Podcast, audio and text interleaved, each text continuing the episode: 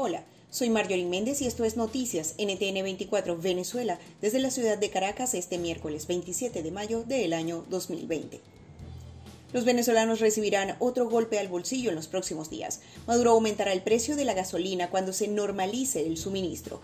Así lo dijo en una reunión con su tren ministerial, alegando que el combustible iraní lo tuvo que pagar en dólares, por lo que ha aceptado la sugerencia de cobrar a los ciudadanos. El mandatario no dijo el monto ni habló de que los venezolanos ahora deben pagar la importación del combustible porque PDVSA fue destruida. La inflación no da tregua a los venezolanos que necesitan más de 8 dólares o más de 1.500.000 bolívares diarios para la cesta alimentaria.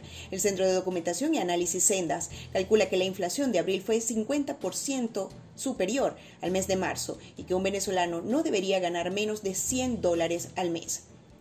43 nuevos casos de COVID-19 se reportaron en las últimas horas en Venezuela, para un total de 1.245. Según los voceros de Maduro, solo dos de los casos recientes son comunitarios y siguen atribuyendo el, el grueso de los contagios al regreso de venezolanos de países donde no pueden mantenerse.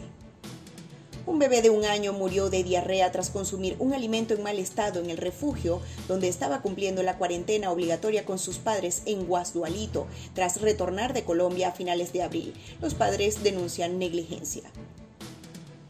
Siguen las denuncias de pacientes de COVID-19 en lugares insalubres, sin ventilación ni contacto con familiares. Trascendió en las últimas horas la denuncia de uno de los médicos del Hospital Coromoto en Maracaibo contagiado sobre el aislamiento sin tratamiento ni comida en sótanos de hoteles de El Zulia. Siguen las protestas a lo largo y ancho de todo el país por el colapso en los servicios públicos. En Caracas se registraron al menos tres protestas por falta de agua. Los abuelos son los más desesperados de esta situación, mientras que las colas para surtir gasolina se mantienen en las pocas estaciones que están surtiendo. Y hasta aquí el presente avance informativo de NTN 24 Venezuela.